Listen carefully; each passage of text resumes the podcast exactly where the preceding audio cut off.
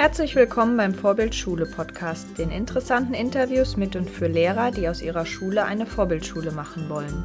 Mein Name ist Anne Tomjuk und ich bin Lehrerin an der beruflichen Schule in Korbach und Bad Arolsen. Herzlich willkommen, schön, dass das geklappt hat. Wir haben uns hier, wir treffen uns hier auf dem Dia Hispanico in Marburg diesmal. Und bevor wir starten, möchte ich einfach kurz dich bitten, vorzustellen, wer du bist und was du machst. Und dein Name habe ich jetzt noch gar nicht gesagt, aber Den sage ich gleich. Ja. ja, vielen Dank auch für, das, für die Einladung. Und äh, mein Name ist Alexander Kropper. Mhm. Ich unterrichte Spanisch und Politik und Wirtschaft in Remscheid, Nordrhein-Westfalen, lebe in Wuppertal mhm. und wie gesagt Spanisch und äh, Povi und äh, bin Mitautor vom äh, Lehrwerk Encuentros Hoy. Mhm. Das ist ein Spanisch-Lehrwerk für Spanisch als dritte Fremdsprache. Mhm. Okay, und äh, du hast eben einen Vortrag gehalten ähm, über Lernaufgaben und genau das würde mich jetzt auch interessieren. Wie kann man Lernaufgaben sinnvoll in den Unterricht einsetzen, dass sie unserer mo modernen Anspruch äh, genügen im Sinne von die äh, kommunikativen Kompetenzen zu fördern? Mhm. Also du hast gerade schon selber ganz wichtige Sachen gesagt, nämlich sinnvoll und ich glaube, das ist ein ganz wichtiger Punkt, sinnvoll und sinnhaft also dass Schüler sehen, eine Lernaufgabe macht Sinn. Wann macht eine Lernaufgabe Sinn? Aus meiner Sicht macht sie Sinn, wenn sie echt alltagstauglich und alltagsrelevant ist, wo die Schüler sehen, das wird nicht nur irgendwas Hochtrabendes äh, umgesetzt, sondern damit kann ich auch vielleicht in Spanien oder im lateinamerikanischen Ausland irgendeine kommunikative Situation behandeln und auch umsetzen. Mhm. Da schließt sich im Endeffekt auch schon der zweite Punkt an, nämlich Lernaufgaben sollen immer eine integrative Kompetenzschulung sein. Also dass es eben nicht nur geht äh, darum äh, zu sprechen oder zu lesen oder zu schreiben, sondern sagen, eine Lernaufgabe hat verschiedene Übungsteile und die mhm. sollen verschiedene Kompetenzen schulen. Und der dritte Punkt meines Erachtens ist, dass man die Schüler mit ins Boot holt bei der Planung einer Lernaufgabe, dass man sie vielleicht am Anfang einer Unterrichtsreihe vorstellt, mit einem Aufhänger, mit einem, ja, mit irgendwas, wo man sagt, das macht äh, Lust auf mehr, das macht das wirkt vielleicht spannend und dann die Schüler mit ins Boot holt bei der Planung. Also ich will am Ende zu dieser Lernaufgabe kommen, diese Lernaufgabe, also zu diesem Produkt kommen. Das ist wichtig, dass eine Lernaufgabe immer in einem Produkt abschließt. Mhm. Und was brauche ich dafür? Ähm, welche Mittel, welche Grammatik, mhm. welchen Wortschatz etc. etc. Und da die Schüler mit ins Boot holen. Und da sind wir dann bei dem Punkt, den du auch gesagt hast, dass es sinnvoll ist. Mhm. Ich glaube, immer wenn Schüler selber was mitentscheiden können, ist es nachher auch leichter, das dann umzusetzen in der Übung, mhm. meines Erachtens. Und motivierender. Ja, genau. Also ich, ich, greife jetzt einfach mal das Stichwort Partizipation auf, weil du das gerade so erwähnt hast, was ich auch als sehr wichtigen Punkt und motivierenden Punkt auch erachte. Das heißt, bietest du Lernaufgaben ganz konkret an, die jetzt auch in, den Bu in dem Buch Encuentros hast du jetzt vorgestellt, weil du da auch Mitautor bist, die du da ja sehr vorformuliert sind. Bietest du die an oder lässt du das eher offen und lässt die Schüler entscheiden, was sie machen? Wie ähm, würdest du davor vorgehen?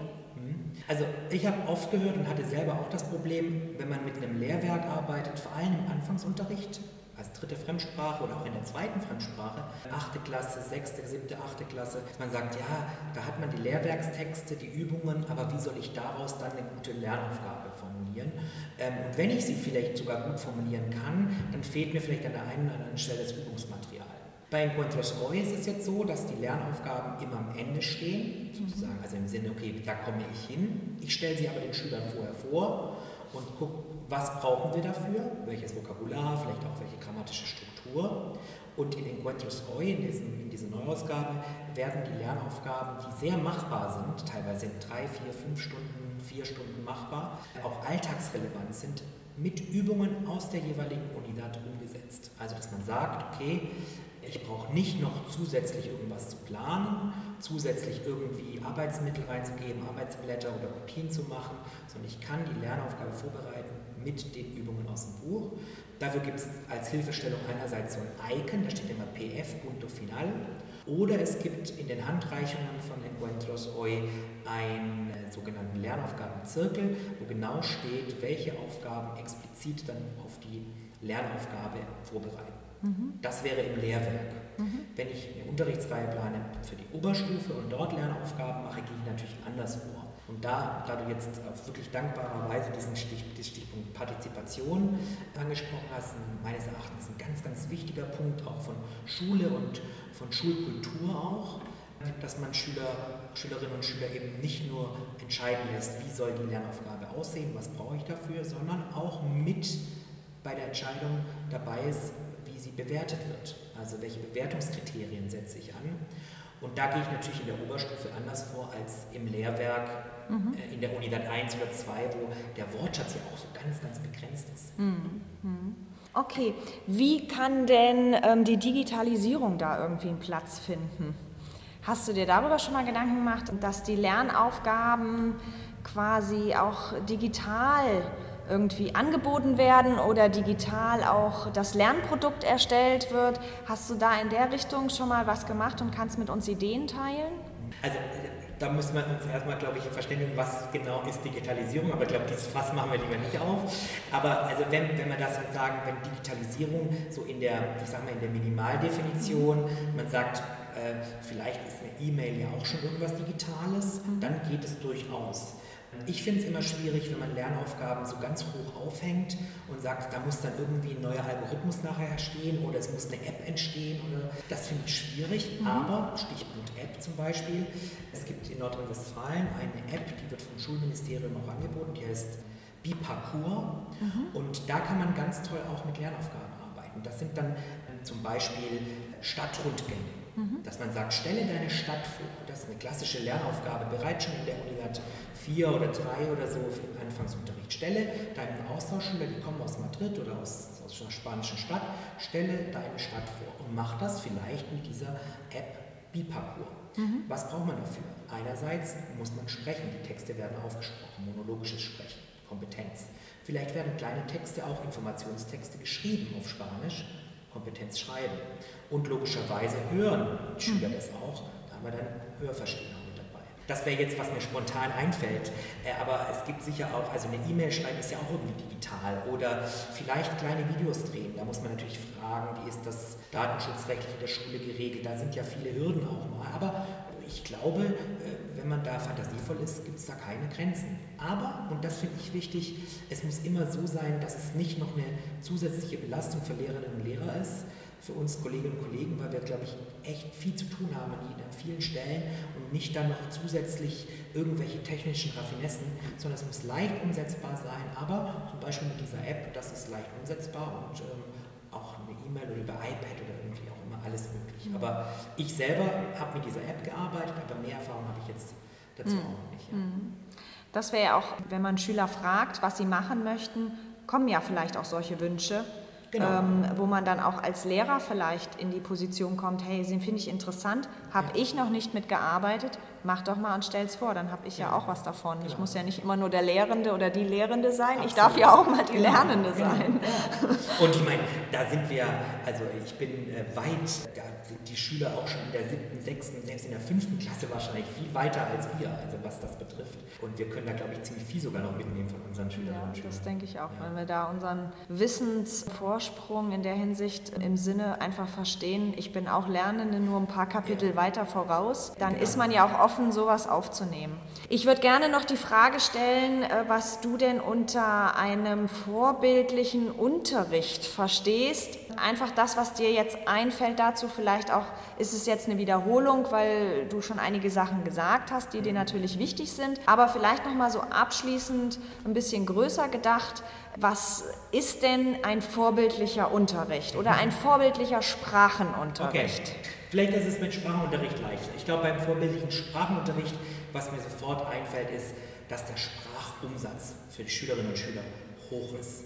Dass nicht ich als Lehrer der bin, der aus der Stunde raus und sagt, boah, ich habe richtig viel gesprochen heute auf Spanisch, sondern dass man sagt, die Schülerinnen und Schüler haben einen hohen Sprachumsatz gehabt. Ich glaube, das ist ein, das A und O von, von vorbildlichem Sprachunterricht. Ich finde es auch wichtig, dass der Sprachunterricht strukturiert ist, dass er eine gute Struktur hat, dass er auf gewisse Rituale auch vielleicht zurückgreift, dass Tafelbilder entwickelt werden, die immer ähnlich aussehen, dass vielleicht mit Farben gearbeitet wird, wie auch immer. Also dass, dass die Schülerinnen und Schüler merken, okay, da ist eine Struktur dahinter. Mhm. Sprache Lernen hat ja auch immer was damit zu tun, es ist ja nicht so Kapitel abgeschlossen, neues Kapitel, ich kann jetzt Kapitel 2 nicht und ich werde 2 nicht, dann fange ich halt bei 3 neu an. Das geht ja beim Sprachenlernen nicht. Mhm. Sprachenlernen ist immer irgendwie kumulativ und aufbauend und deswegen ist es umso wichtiger, glaube ich, dass da eine Struktur drin ist. Also hoher Sprachumsatz, Struktur, deutliche und klare Ansagen auch und eben die Unterrichtssprache Spanisch sozusagen als das, was über allem thront sozusagen. Also ich glaube, meine Schülerinnen und Schüler, was sie am meisten können, was sie am meisten können, ist ihr in Espanol, also, weil man sie auch immer wieder gerne und sanft auch darauf hinweisen muss, dass man natürlich auch auf Spanisch fragt und so weiter. Aber wenn man das konsequent macht und vielleicht auch ein bisschen die Schülerinnen und Schüler nervt damit, dann merken sie selber, okay, der nervt so mit diesem, die ganze Zeit in Espanol, dann kommt man vielleicht dazu, dass sie, dass sie dann auch auf Spanisch das, die Sache fragen, um eben vielleicht auch aus dem einen Grund, nicht weil sie so gerne Spanisch sprechen, sondern vielleicht um das Nervige zu vermeiden, das weiß ich dann nicht. Aber gut, zumindest ist der Sprachumsatz dann da. Hm. Und was muss die Schule dafür als Institution leisten, damit wir einen vorbildlichen Sprachenunterricht machen können? Gibt es da irgendwas, wo du sagst, das ist, das ist Voraussetzung, was Institution, Schule eigentlich uns bieten muss? Also wenn wir über Digitalisierung sprechen und sagen, man will die Digitalisierung auch in den Fremdsprachenunterricht holen, dann müssen natürlich Rahmenbedingungen da gegeben sein von Seite des Schulträgers und von, von der Schule. Weiß ich nicht, Internet, stabiles Internet, äh, Whiteboard, wie auch immer. Andererseits glaube ich, dass das nicht primäre vorbildliche äh, Unterrichtsfunktionen sind für den Fremdsprachenunterricht. Ich glaube, mhm. Fremdsprache geht für mich, deswegen war das das, was mir spontan eingefallen ist, also gesagt ist Sprachumsatz. Mhm. Sprechen, sprechen, sprechen oder schreiben, schreiben, schreiben. Also eine Kompetenzschulung, die alle Kompetenzen irgendwie so einen ganzheitlichen Ansatz und haben, man schult alle Kompetenzen, man nimmt die Schülerinnen und den Schüler so in, in Vordergrund und weniger das Medium Whiteboard oder Internet und so. Das ist natürlich sehr angenehm manchmal eigentlich würde ich mir von der Schule als Institution, wüsste ich jetzt gar nicht, was ich mir wünsche für einen vorbildlichen Fremdsprachenunterricht. Mhm. Ich glaube, da gibt es andere Bereiche, wo es wichtiger ist, wo der Schulträger agieren müsste, als mhm. jetzt im Fremdsprachenunterricht. Mhm. Noch eine abschließende Frage, weil es mir gerade einfällt. Wie schaffen wir es denn, authentisch im Unterricht zu sein? Also ich habe kurz meine Situation, ich unterrichte auf einem, in einer Provinz, sage ich mal. Da ist Spanien und ähm, Lateinamerika sehr weit entfernt. Und ich muss oder möchte auch Spanien, Spanisch, Lateinamerika ein wenig in diese Provinz hineinbringen. Wie schaffe ich es, authentische Situationen zu schaffen? Mhm. Ja, das ist, glaube ich, immer ganz, das ist nicht so ganz leicht, das ist richtig. Aber ich glaube, es ist möglich. Also, wenn man es zum Beispiel über es gibt ja diesen Ansatz des interkulturellen Lernens, mhm. immer auch mit einer Rückverbindung zu sagen, also man darf nicht bei einem Wissen stehen bleiben, so ist es in Lateinamerika, sondern versuchen, also auch so im Sinne von Empathie schaffen für Schülerinnen und Schüler, zu gucken, wie ist das denn, also ein Rückbezug auf einen selber, um eben auch Toleranz zu schaffen oder auch Verständnis zu schaffen für die andere Kultur. Das hört sich jetzt alles so ein bisschen abgefahren an, aber wie, wie schaffe ich das? Also Authentizität unterrichtet. Bei mir in meinem Fall so, ich bin selber halber Spanier. Das heißt, ich erzähle von meinen Großeltern, von meiner Mutter und ich erzähle, wie ich in Spanien aufgewachsen bin, dann ist da schon so ein bisschen Authentizität. Aber vielleicht kann man das auch über Dinge machen, über eine AG oder man sagt, man nimmt ein Thema mal, dass man mal mit Schülerinnen und Schülern kocht zum Beispiel. Wir haben zum Beispiel regelmäßig Fremdsprachenassistenten, die aus Spanien kommen. Die sind neun Monate in Deutschland, unterrichten zwölf Stunden, oder unterrichten selber nicht, sondern unterstützen uns äh, Kolleginnen und Kollegen im Unterricht. Und das sind so Sprachvorbilder. Also, und das ist auch relativ leicht, die einzusetzen, auch im Anfangsunterricht zu sagen, erzähl doch mal du, wie dein Zimmer aufgebaut ist, wenn es zum Beispiel um Zimmerbeschreibung geht, Ortspräpositionen. Oder erzähl doch mal, was machst du am Nachmittag? Da kommt dann Authentizität rein. Allerdings hat man nicht immer einen Muttersprachler zur Hand. Deswegen muss man vielleicht so ja, Hilfsbrücken finden, dass man sagt, man geht mal kochen. Ich biete zum Beispiel auch an, dass man, dass man mal ein spanisches Theaterstück anguckt, dass man mal zu einem Flamenco-Konzert geht. Das ist natürlich auch alles oder auch viel Stereotyp, aber vielleicht, dass man so Interesse anbahnt. Mhm. Mhm. Wie kriegt man denn so Sprachassistenten in die Schule?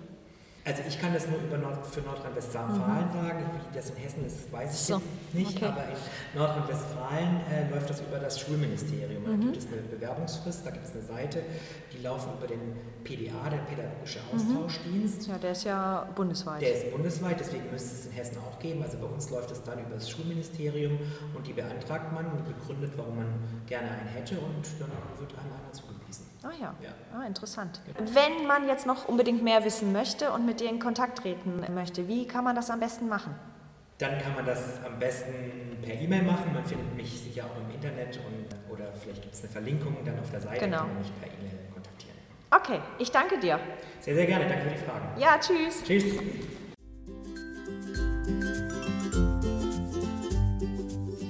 Wenn euch der Podcast gefallen hat, klickt auf www.vorbild-schule.de-podcast. Dort findet ihr alle Infos zum Abonnieren und Diskutieren der Inhalte.